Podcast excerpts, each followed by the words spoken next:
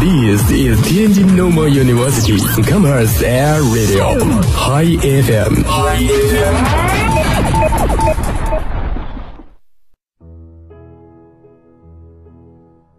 陌生的城市里会有意外的邂逅，精彩的书籍中可以分享五味陈杂，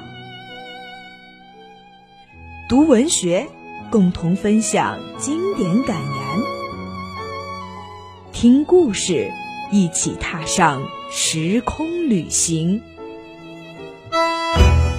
每周二傍晚，分享你我的感悟，体验多彩人生。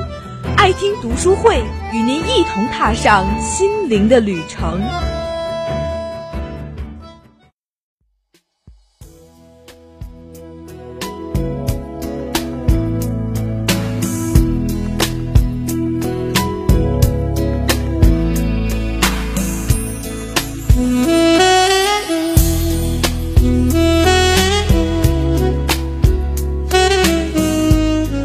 每周一本好书，每周一段精彩。各位听众朋友们，大家好，欢迎收听天津师范大学校园广播。每周二下午与您一起相约的爱听读书会，我是主播弘毅。时间过得很快啊，转眼间一个学期又快结束了。今天也是我所录制的最后一期节目，可能略有些伤感，但是我仍然希望能在这样的一个下午，为大家带来一场心灵的洗涤。首先，让我们来看今天所推荐的第一本书，那就是《那片星空那片海》。这本书呢是超人气华语作家、影视制作人桐华的2015年最新梦幻爱情小说。这本书讲的大致内容呢是：那个人是我眼里的璀璨星空，那个人是我心底的无垠大海。其实呢，爱情和人生是一模一样的，永远都是鲜花与荆棘同在。如果我的爱情是鲜花，我愿意拥抱它的美丽芬芳；如果我的爱情是荆棘，我也会毫不犹豫地拥抱它的尖锐疼痛。因为呢，当我拥抱鲜花的时候，是吴菊兰用甜蜜和微笑为我种下的美丽芬芳；当我拥抱荆棘的时候，它的整个胸膛早已长满了用自己鲜血浇灌的荆棘。其实，我觉得，如果我们的相拥只能隔着荆棘，那么其实我更愿意用力一点。更用力一点，抱紧它。即使荆棘刺穿我的肌肤，刺进我的心脏，只要能距离它近一点，更近一点。下面我们来看一下这本书的作者桐华的一个简介。他是作家兼影视制作人，他已经出版的作品有《大漠谣》《云中歌》《曾许诺》和《长相思》等等。他的影视剧作品有《金玉良缘》《抓住彩虹的男人》和《偏偏喜欢你》。下面是这本书的部分章节的节选。我拽着窗框，从窗户里探出身子，向下看去，层层绿叶，累累白花下，那个黑色的身影十分显眼，一动不动地坐着，好似已经睡着。我刚想出声叫他，又想起了继母正在屋子里走来走去的收拾东西，没必要节外生枝。我顺手掐下一株龙吐珠花，用力地朝他砸去。大概听到了动静，他立刻抬起头看向我，眼神凌厉，表情森严，像是一只杀机内涵、蓄势待发的猛兽，把我吓了一跳。虽然我用了很大的力气，可一枝花儿终究是一枝花儿，不可能变成杀人的利器。微风中，白萼红冠的龙吐珠花飘飘荡荡朝着他飞了过去，颇有几分诗意的美丽。他眼睛内的锋芒散去，微微的眯着眼。静静地看着花儿渐渐飘向他，直到就要落到脸上的一瞬，他才轻轻地抬起手接住了花儿。其实我们可以看到，这本书讲了一个特别细致的描写，同时呢，带给人们一种心灵的震撼。好的，下面让我们推荐第二本书，也就是《解忧杂货店》。这本书呢，是继《白夜行》之后东野圭吾最受欢迎的作品。他这本书不是推理小说，却更加扣人心弦。东野圭吾这次选择的呢是生活中最平凡的片刻，在事业和爱情中艰难抉择的运动员，离家打拼却屡遭挫折的音乐人，想要挣钱报答亲人的女招待，他们真诚而又忐忑地写下信件，想要为自己的未来找到新的可能。互不相识的人因为一家可以咨询烦恼的杂货店而走到了一起。虽未曾谋面，心与心却可以真诚的相对。这也正是东野圭吾想要展现的力量。现代人内心流失的东西，这家杂货店都可以帮你找到。僻静的街道上能够有这样的一家店，不仅销售杂货，还能提供烦恼咨询。无论你挣扎犹豫还是绝望痛苦，都欢迎来信。东野圭吾也说呢，这本书如今在回顾写作过程中，他始终发现自己在思考着一个问题，那就是站在人生的岔路口上，人究竟应该怎么做？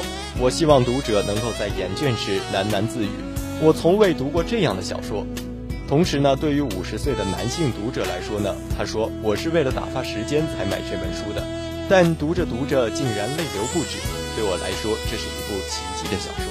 二十岁的女性读者在看到这本书的时候说：“这部作品呢，让我再一次感受到人无法独自的生存，必须要相互支撑着才能活下去。”同时呢，四十岁的女性读者也说：“这是一本我也想让自己的孩子阅读的作品。”下面来让我们为大家推荐第三本书，也就是《平凡的世界》。这是一部现实主义小说，也是小说化的家族史。作者高度浓缩了中国西北农村的历史变迁过程，作品达到了思想性与艺术性的高度统一。特别是主人公面对困境、艰苦奋斗的精神，对于今天的大学生，也就是我们，仍然有很大的启迪作用。这是一部全景式的表现中国当代城乡社会生活的长篇小说。这部书呢，一共有三部。作者在近十年间广阔的背景上，通过复杂的矛盾纠纷。刻画了社会各阶层众多普通人的形象，劳动和爱情，挫折与追求，痛苦与欢乐，日常生活与巨大的社会冲突，纷繁的交织在了一起，深刻的展示了普通人在大时代历史进程中所走过的艰难曲折的道路。这本书的作者是路遥，他原名叫做汪卫国，是一九四九年十二月三号出生于陕西榆林市清界县一个贫困的农村家庭。七岁时，因为家里困难而被过继给延川县农村的伯父。这段时间里，他做过许多临时性的工作，并且呢，在农村的一所小学中教过一年书。一九七三年进入延安大学中文系学习。下面是我们为大家推荐的第四本书，也就是《花千骨》。最近呢，这部小说也被拍成了影视作品，深受大家的喜爱。这本书的内容简介是：他是世间最后一个神。出生时满城鲜花尽数凋零，故名花千骨。白子画呢是作为一名长留上仙，淡然而冰冷的目光流泻如水如月华。瑶池宴上，他偷偷地爬在桃枝上，不料却掉落于他的杯盏之中。是不小心掉下来的吗？白子画的笑容温柔而又慈悲，恰如一朵温莲。他幽深的眸子像是亘古长明的星辰。像是朝花夕拾的陨日，像是盛大华丽的烟火，让他义无反顾地栽落进去。白子画，黄泉路上，忘川河中，三生石旁，奈何桥头，我可曾见过你？十七根销魂钉，一百零三剑，囚禁海底十六年。他被他伤得体无完肤，却依然固执地不肯放弃。师傅，你不要小骨了吗？然而，当白子画削去那块绝情池水所留下的伤疤，毁掉他对他深深爱意的见证时，当白子画为了天下苍生而将轩辕剑刺入他的身体时，他终于绝望了。他不是不爱他，而是不愿去爱他。他对他下了一道神的诅咒：白子画，我以神的名义诅咒你，今生今世，永生永世，不老不死，不伤不灭。爱是永生不可忘记的，但却是可以放弃的。白子画为他疯癫了两百年，满世界的乱转，只为寻找他留在这世间的最后一缕魂魄。我此生心系长流，心系仙界，心系众生，可是却没有为他做过什么。我不负长流，不负六界，不负天地，可是终归负了他，负了我自己。这是这本书开头所写的这样的一段话。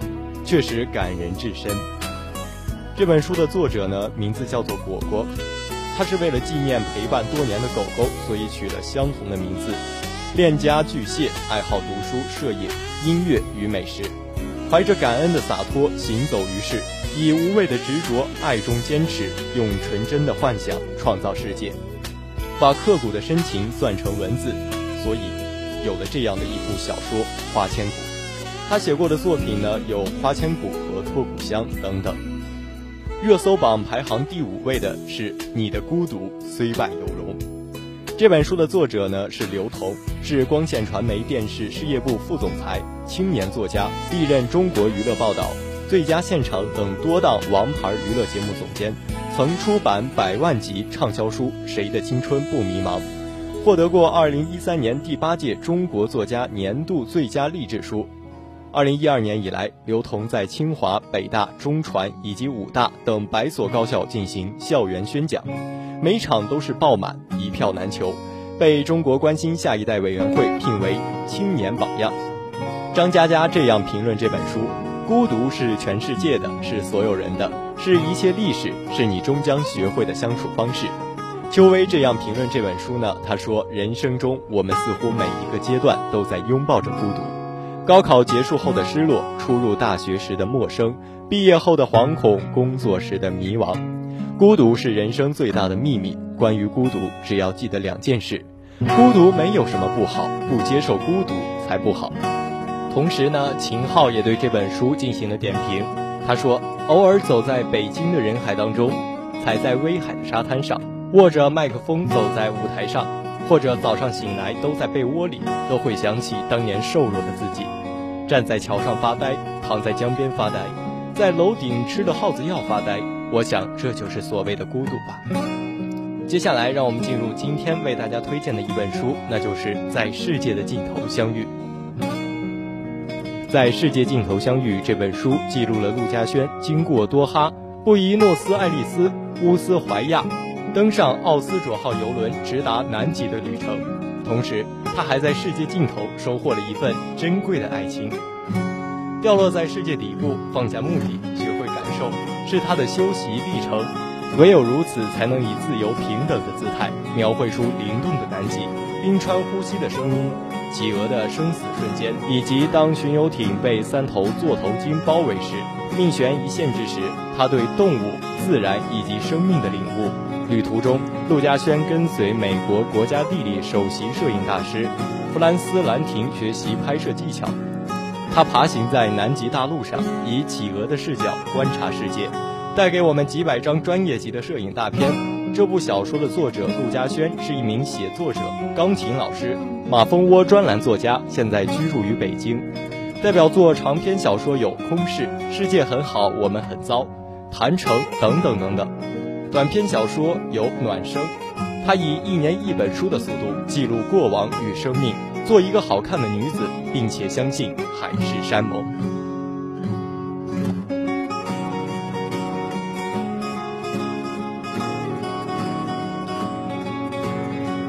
这本书中这样描述过南极，他说：“南极是一个答案，去过才知道。”其实真的，人这一辈子会死两次，一次是身体结束工作，一次是被人们遗忘。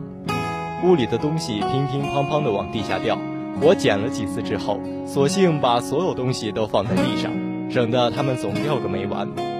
身体随着船的摆动有节奏地摇晃着，心情越来越阴郁，不仅是因为累了，还因为日子过得太快了。我从未在一段旅行接近尾声的时候觉得沮丧。大部分时间，我都会拖着疲惫的身躯和饱满的精神踏上回家的路，而这一次，我真的沦陷了。在南极，没有手机、互联网和任何通讯设备，你找不到别人，别人也找不到你。想吃就吃，想睡就睡，想跟动物们做游戏就跟动物们做游戏。只要死心塌地地把生命的全部交付给自然，便能够看到隐匿在冰雪中的巨大安静的纯美。过去，无论我怎么努力走到自然里去，都免不了要接打电话、发微信、微博、聊 QQ、谈工作，跟“社会”这个词多多少少保持着扯不清的关系，让人不得安心。我总想无牵无挂的走很远，比方去北国之北到南国之南。我觉得每个人都应该拿出生命中的一段时间，去找寻一个完全无人识得、无人在乎、无人需要自己的地方，并在那里停留一些时日。来一次漫无目的的游荡将思维和身体放空。这是摘选自这本书中的一个片段也是作者的一个在南极的心得体会。让我们深深的感受到了作者在南极不仅仅收获的是一份爱情更收获了一个心灵的纯净。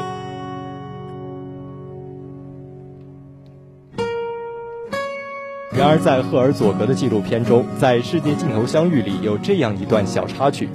南极的企鹅每年都会在春天来临的时候成群结队的迁徙，大家都在朝着大海进军。这个时候，一只企鹅突然从队伍里掉头，既不返回栖息地，也不向冰川边缘的觅食地前进，而是背离海洋往群山狂奔。山在七十公里以外，科学家说，即使抓住它，把它带回栖息地。它也会立即掉头往群山而去，它朝着这片广袤大地的深处而去，还有五千公里的路要走，终将难逃一死。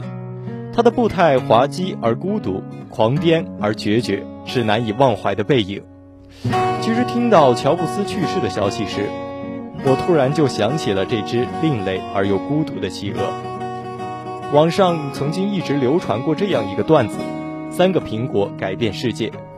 夏娃的苹果让人们有了道德，牛顿的苹果让人们有了科学，而乔布斯的苹果让人有了生活。乔布斯用他的苹果几乎征服了整个世界。他的一生如果拍成电影，也绝对是一个好片子，高潮跌宕，险象环生，既是悬疑片，也是伦理片；既是科普片，也是文艺片。有苦情的开始，有兴奋的高潮，也有悲情的结局。他是叙利亚籍美国人后裔。因是私生子，一出生便被亲母所抛弃，生父坚称对此毫不知情。他大学只读了一年，因与老师关系不好，毅然就辍学。与其未曾谋面的父亲一样，他也在二十三岁时有了一个私生女，却拒不承认。直到女儿七岁时，才终于认女。二十七岁时，他意外地找回了自己的亲妹妹，居然是被《纽约时报》誉为当代最为成功的作家之一——莫娜·辛普森。他虽然仅有一任夫人劳伦娜，却曾经被传与美国著名民谣歌后琼贝兹有过一段姐弟恋。他虽然是科技时代的领军人，却也是一个虔诚的佛教徒。与爱因斯坦和牛顿一样，这些在科学领域卓有成就的佼佼者们，最终都皈依了宗教。也许是因为世界无限之大，地球如此神秘；也许越是接近上帝的人，才越会体会到自己的渺小。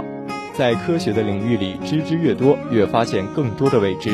这些站在知识领域巅峰的人，越能体会到这种渺小和孤独，越能体会人类的无助、虚妄和困惑。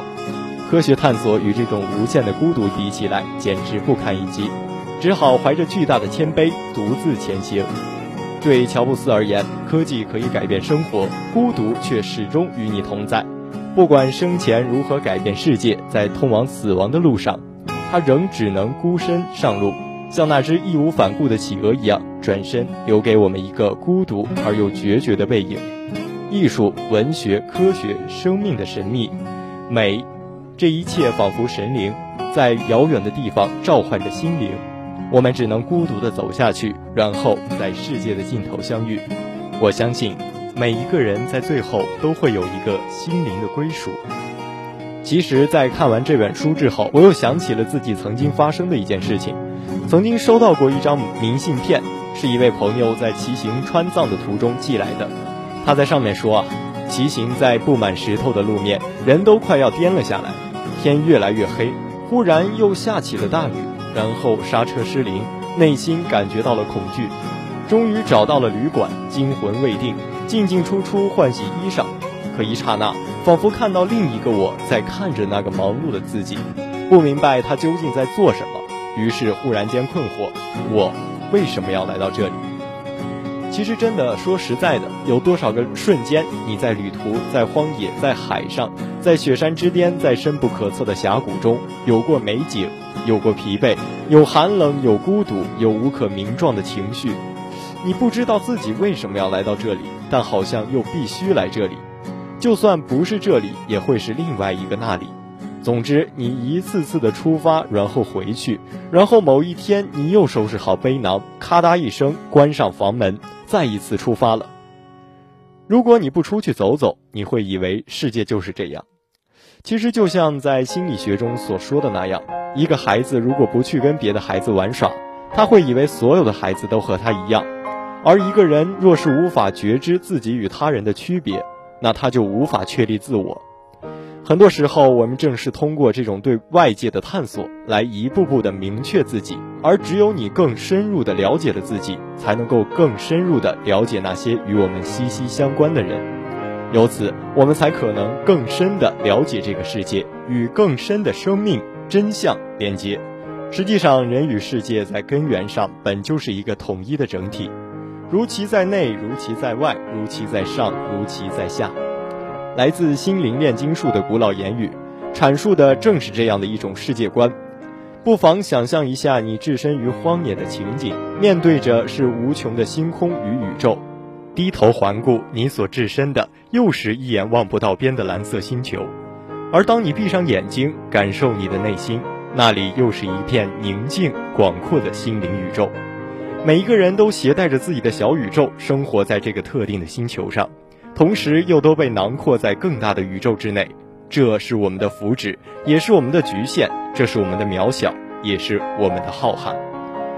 有一句话说呢，所谓旅行，就是从自己活腻了的地方到别人活腻了的地方去。说的调侃一点，但也不是没有道理。很多时候，我们出生在某地，安居在某地，然后生活范围便被局限在某地。而在这某地的生活中，我们又被自己的社会身份所限制。其实这些都是我在读完《在世界的尽头相遇》之后的感受，而这些感受，我觉得我把它分享给大家，希望与大家共勉。每周一本好书，每周一段精彩。今天的爱听读书会到这里就要和大家说再见了。如果你想收听之前的节目，就请登录蜻蜓 FM，搜索天津师范大学校园广播，就可以收听我们以前的节目了。好的，我是弘毅，我们下期再见。